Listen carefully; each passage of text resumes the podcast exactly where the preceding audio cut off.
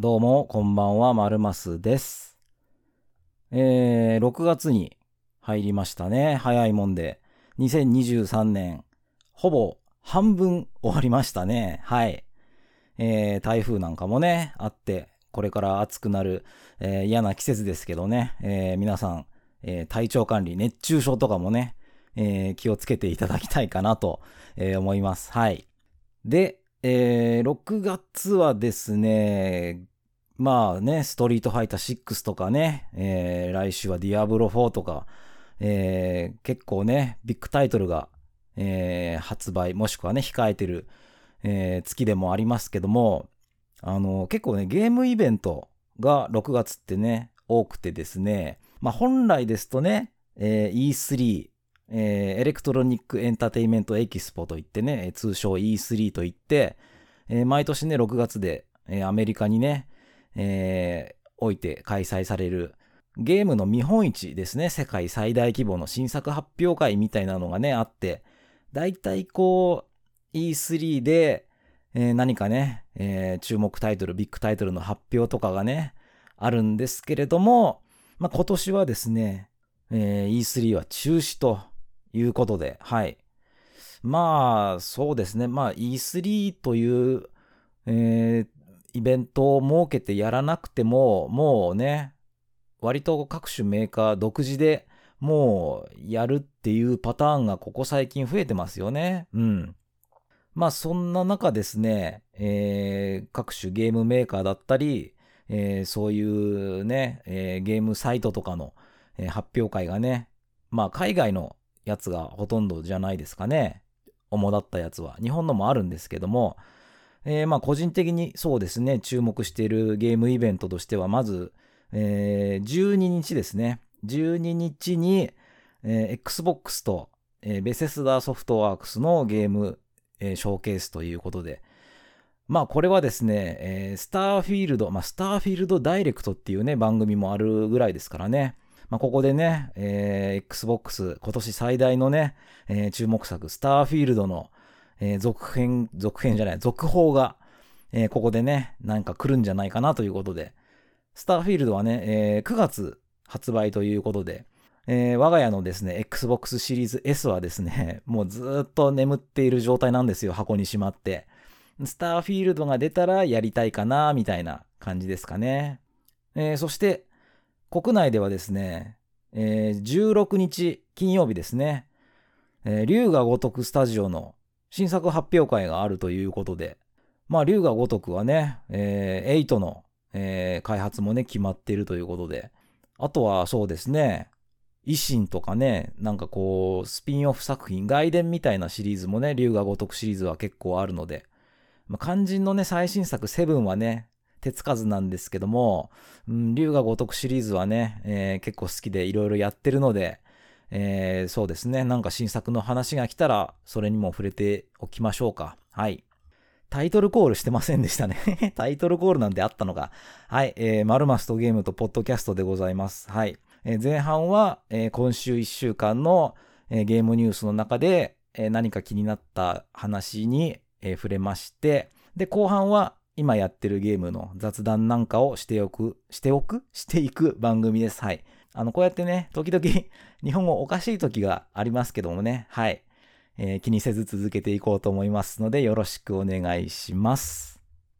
えーそれではまずは今週はこれですかね。えー PS ストアでね、えー Days of Play 2023というのがね、えー開催されました。まあ、新しい、えーセールが来たよってことですね。PS ストアで。はい。えー6月12日までということでですね。まあ、割と、えーセール常連の品もありますし、うん、初めて目にするものなんかもね、人によってはあるんじゃないかなと。うん。ただやっぱりですね、まあ自分で思うのはですね、やっぱりゲームカタログがね、あの PS プラスってね、新しくね、サービスになったじゃないですか。結構ゲームカタログに加入してれば、わざわざセールで買う必要ないんじゃないかっていうタイトルもね、ちらほら見受けるんで。だからそこを結構ね、見逃してて、あ、このゲーム安いから買ってみようかな、セールになってるんだってなっても、実は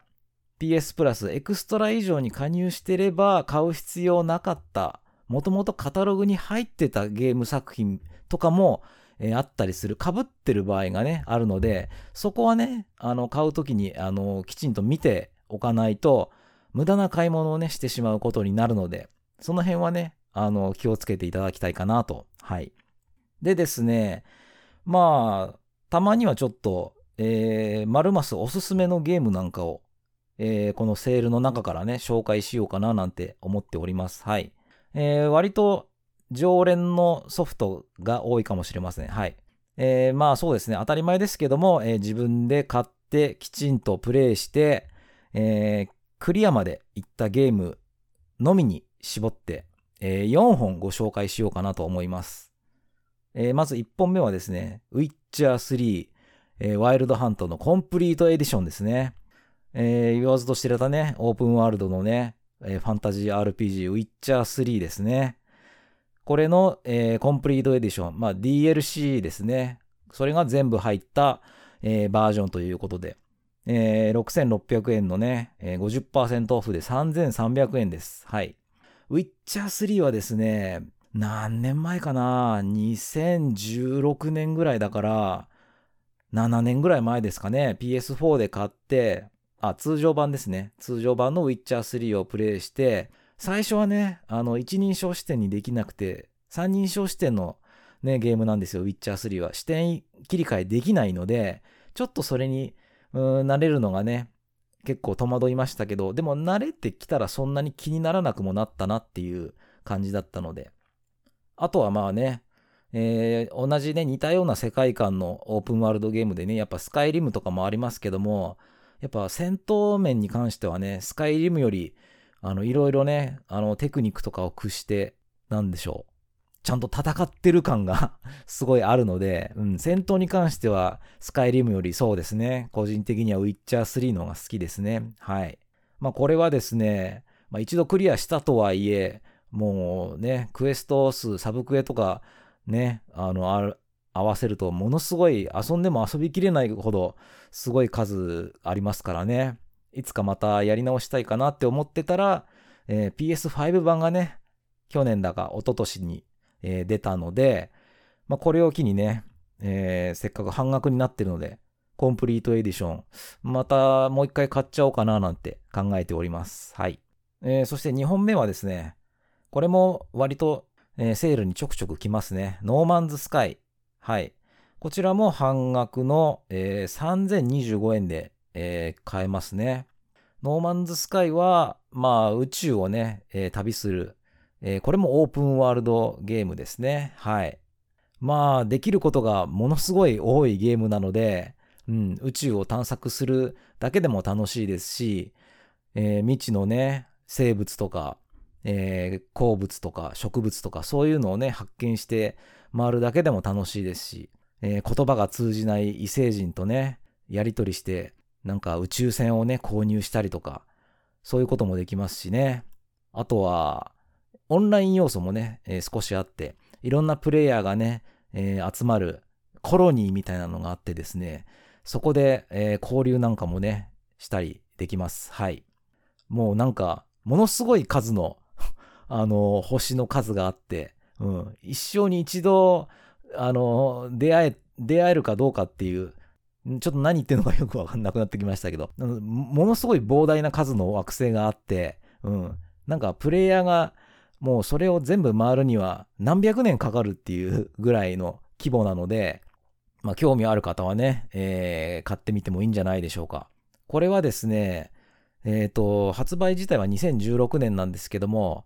最初はね、ひどかったんですよ、ノーマンズスカイって。もう酷評に次ぐ酷評で。うん、バグもそうですけど、なんか、出来が中途半端とかね、なんか未完成ゲームみたいだみたいな。うん、やることもなんか、あの、すぐなくなるみたいな、もうひどい言われようだったんですけど、そこからね、もう年単位で大型アップデートを重ねて重ねて、で、2019年ぐらいに評価がね、変わってきまして、そこからね、今なおアップデートが続いてるっていう、それで評価もですね、まあ、スチームなんかもね、賛否両論だったのが、えー、好評ぐらいまで、今だともう、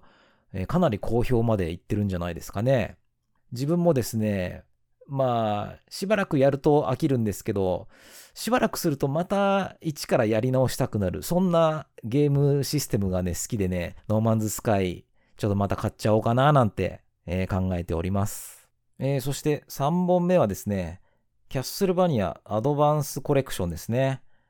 えー、こちらは30%オフで1540円ですね。ゲームボーイアドバンスかなうん。ゲームボーイアドバンスで発売された、えー、悪魔城ドラキュラシリーズの3作品が、えー、一つにギュッと、えー、コレクションとして入ってるっていうゲームですね。えー、悪魔城ドラキュラサークルオブムーン、悪魔城ドラキュラ白夜のコンチェルト、そして悪魔城ドラキュラ暁のメヌエット、この3作品が、えー、入ってます。はい。悪魔城ドラキュラはね、えー、昔のね、オールドファンにはね、ご存知、えー、ホラーの世界観のね、えー、かなり難易度が高いアクションゲームなんですけども、そうですね、プレステの月下のノクターンあたりからですね、ステージクリア型から、えー、マップ探索型の RPG 要素もね、入ったアクション RPG 要素が強くなってきて、まあ、昨今ではね、えー、メトロイドバニアなんていうね、ジャンルにも代表されるように、メトロイドとキャッスルバニア、まあ、悪魔城ドラキュラの、えー、外国名ですね。キャッスルバニアの、その、メトロイドバニアの語源ともなったね、えー、キャッスルバニアシリーズなので、そういう、なんだ、2D のね、えー、マップ探索型アクションが好きな方はですね、まあちょっと元がね、ゲームボーイアドバンスのゲームなんで、今やるとね、かなり古臭い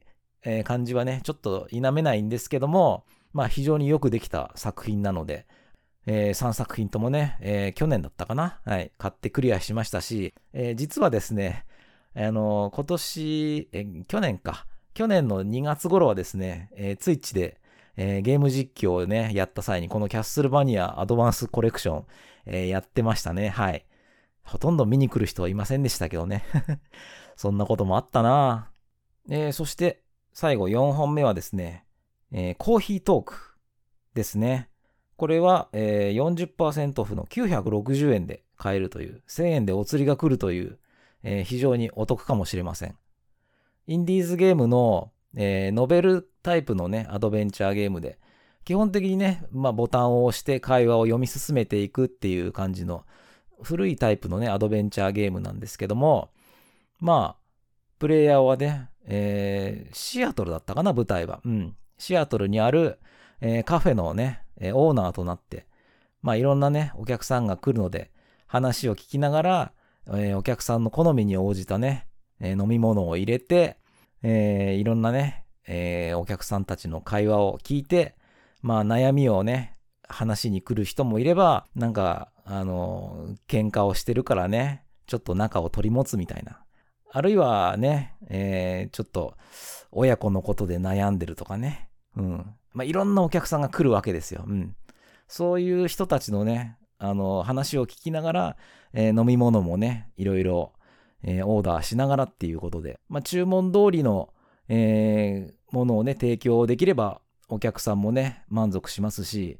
まあ、たとえダメでもね、えー、ゲームオーバーとかはないので、どんどん話は進んでいきますが、まあ、いろいろね、えー、選択肢とかは、えー、出てこないんですけども、カフェのね、その、オーダーと違う、えー、ものをね、えー、出してしまうと、ちょっと話が、うん、違う方向にね、行ってしまったりとかで、えちょっと、うん、ストーリーの展開が変わったりとか、そういう要素もね、あるので、うん。えー、割と短時間でね、サクッとできるあのゲームなのでね、えー、気になる方はね、買ってみてはどうでしょうかね。えっ、ー、と、このコーヒートークをね、作ったなんか外国の、えー、ゲームデザイナーの方はね、えー、確か昨年、えー、亡くなられてしまったのですけども、え4月にですね、続編となるコーヒートークエピソード2が、え発売されているということで、え1がね、すごくよいいゲームだったので、えいつかね、エピソード2の方も、えプレイしてみたいななんて思っております。ということで、えー、マルマスおすすめのね、4本を、えー、ご紹介しました。あとはですね、えー、やってないんですけども、ちょっと安くなってるから買いたいなって思うゲームがありまして、えー、ファークライ6ですね。UBI ソフトのね、えー、シリーズおなじみの、えー、オープンワールドゲームですよね。何でもありというかね、えー、そういう世界観の。ファークライシリーズはね、3、4、5とプレイしまして、6はね、もう発売して2、3年経ってんのかな？うん、まだやってないんですけども、うん、もうだいぶ時間が経ってしまってね、もうセールの常連みたいな感じになってますけど、えー、今回通常版ではなくてですね、えー、デラックスエディションが、えー、なんと75%オフの2940円で買えるということで、デラックスエディションは定価だと1万円超えますからね、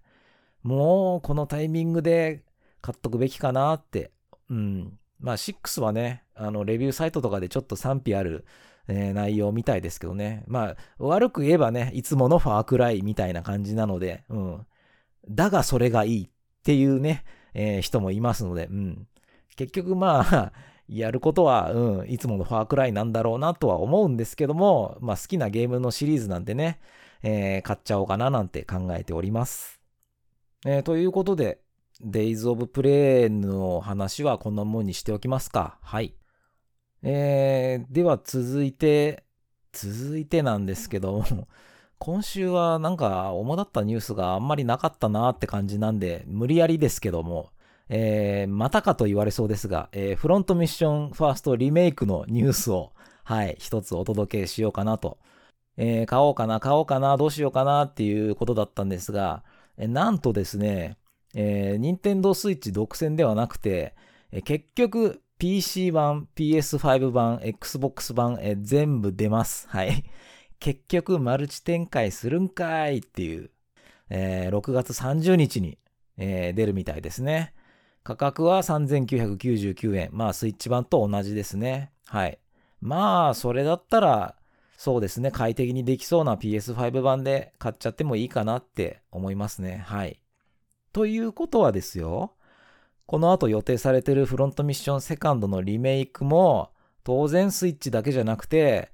ね、多機種マルチ展開することはもう確実ですよね。うん。まあ、その先のサードリメイクまで、まあ間違いなくそうなるだろうなと。じゃあ、そうですね、スイッチで、うん、買わなくてもいいかってことになりますね。はい。うん。まあちょっとね、えー、このラジオ、フロントミッションの話ばっかで申し訳ないんですけども、はい。まあ、そんだけね、えー、思い入れが強い、えー、ゲームなので、もちろんね、あの、買った際には、ここでね、いろいろお話ししましょうかな、なんて、え思っております。んじゃあ、え今週のニュースはこんな感じですかね。はい。えそれでは、雑談コーナーに行きましょうか。えっ、と、前回のね、ラジオでえー、猫の、えー、アドベンチャーゲームストレイを始めたよっていう、えー、話をしました。あれから1週間経って、えどこまで進んだかと言いますと、え割と、えあっけなく、え終わってしまいました。はい。まあ、そうですね。なんか、うん、そんなに時間のかかるゲームじゃないんじゃないかなっていう感じはしてました。はい。えっ、ー、と、クリアするとですね、まあ、セーブデータのとこに、えー、プレイ時間が表示されるんですけども、えー、自分はですね、7時間半でクリアしましたね。もしかしたら、あの、容量のいい方とかね、あの、次にすべきこととかね、飲み込みの早い人とかは、もっとサクサク、それこそ5時間ぐらいでクリアできるかもしれませんね。うん。えー、自分の場合はね、ちょっとね、あれこれ次何やればいいんだっけとか、うん、どこ行けばいいんだっけとか、ちょっと、あの、孫ついてしまう ところがね、あったりして、うん。それでちょっと時間食っちゃった、あの、チャプターがあったんですけども、まあ、言うてもでも、うん、そうですね。全体を通してみると、さほど難しいゲームではないです。はい。特にね、あの、難易度設定とかはないゲームなんですけども、うん。寄り道要素もほとんどない、もう割と一本道のゲームでしたね。うん。まあ、ただやっぱりマップは欲しかったなと思いましたね。はい。結局最後まで、えー、全体マップもミニマップも、えー、表示することはなくですね。まあ言うても、あの、街ぐらいなんですよね。あの、マップが欲しいかなっていうところは。うん。まあ、いわゆるダンジョンに該当するようなね、まあ、下水道とかね、そういうところもありますけども、そういうとこはあんま迷う要素はないですね。うん。やっぱり割と一本道だったかな。うん。で、まあ、そうですね。やり込み要素と言えるようなものもそこまで多くなくてですね。まあ一応、えー、主人公のね、猫の相棒のドローンがいるんですけども、まあ、そのドローンの秘密にね、えー、関する、なんかメモリーがね、あの、至るところに、えー、あるんですよ。そのメモリーを回収するのが、まあ、やり込み要素の一つになるのかな。うん。全部集めると、まあ自分は取れませんでしたけども、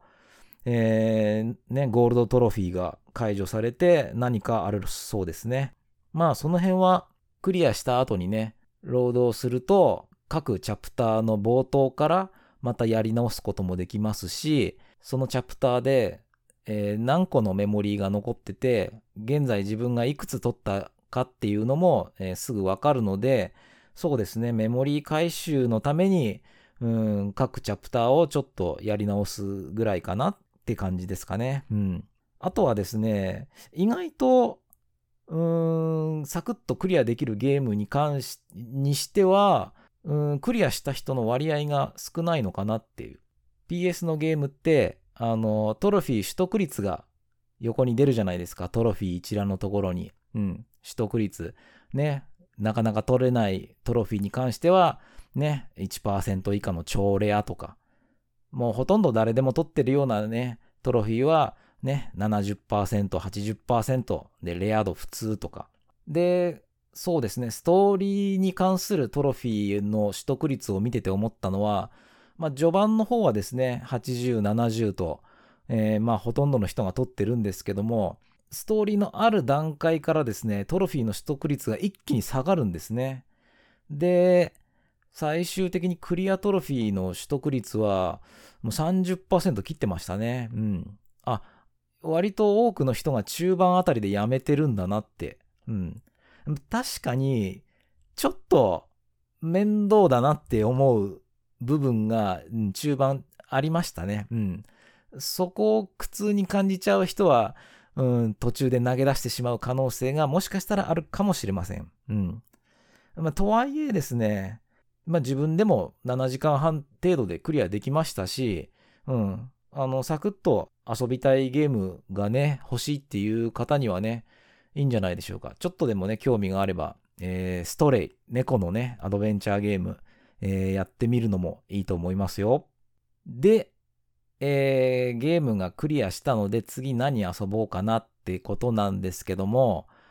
まあこれがですね、なかなか手が伸びづらいというかね、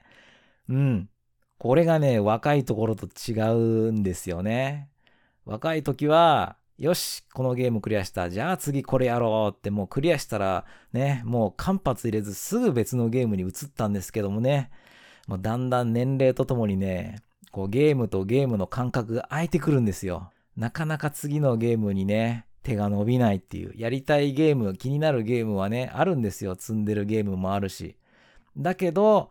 うん、なかなかコントローラーにね、手が伸びないっていう。これね、わかる人多いと思うんですよ。まあこれ年いってるからとかじゃなくて年齢関係なく若い人でもね、もしかしたらあると思うんですけども、やっぱり昔とね、違って娯楽がいっぱいあるじゃないですか、ゲーム以外にも。うん、動画サイトだったり、ね、SNS だったり、ゲーム以外にもね、お金をかけずに時間を潰せるコンテンツがいっぱいあるわけですよ。ゲームもね、自分でやらないで、えー、ゲーム実況とかね、配信とかを見て、それで満足してるっていう人もね、あの、いますし、うん。全然それもね、いいと思いますよ。自分だって、あの、ね、あんまり興味ないゲームとかはゲーム実況とか見て済ませたりしてますしね。はい。とはいえですね、やっぱり、えー、ゲーム実況見てると、うん、やりたくなるんですよ、やっぱりゲーム好きとしては。やっぱりゲームは自分で遊んでなんぼなので。あとはそうですね、まあやっぱり、うん、いつまでも いつまでもゲームゲーム言ってるわけにもね、やっぱいかないですからね。うん。それこそ20代の頃はね、もうずっとゲームやってるんだろうななんて思ってましたけどね。やっぱりね、こう、30後半、そして40過ぎたりするとね、うん、もうゲームばっかりに、こう、生活のリソースを注ぐわけにもいかなくなるんですよ、やっぱり。仕事だったり、えー、お金のことだったり、あとは健康のことだったりね。もうゲーム以外にもね、気になること、時間を割かなきゃいけないことがいろいろ出てくるわけですよ。それらももちろん気にはなるんですけれども、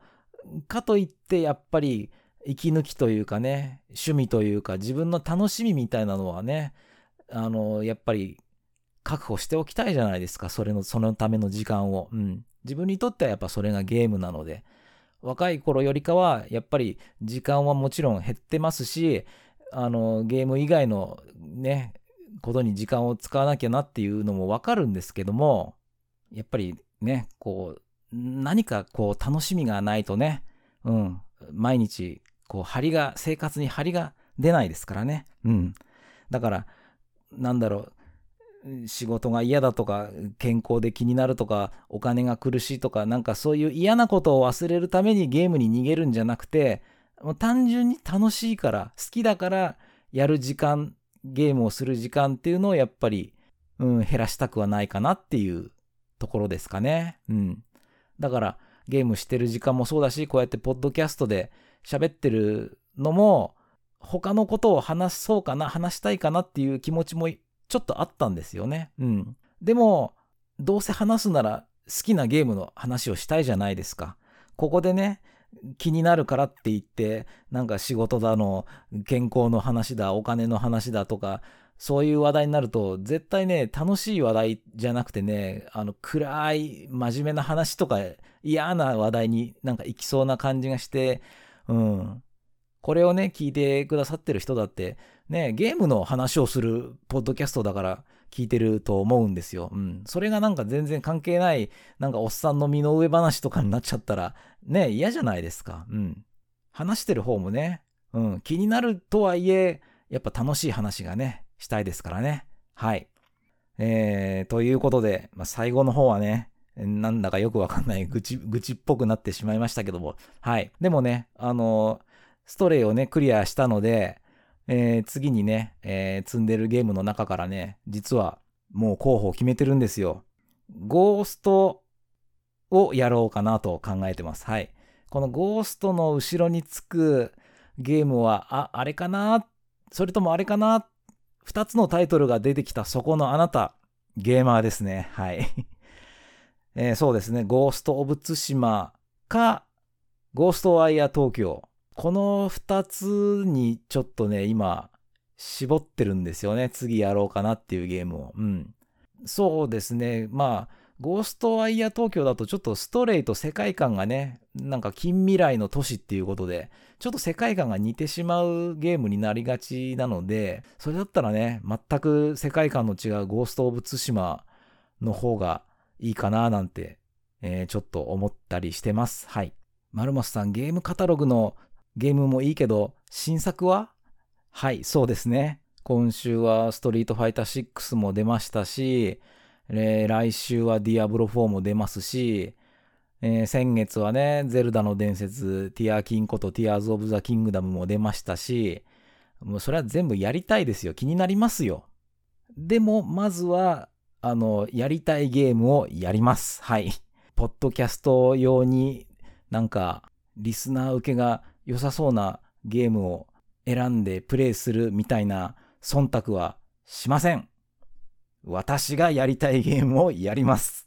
はい。ということで、えー、今回は以上になります。マルマスでした。それでは。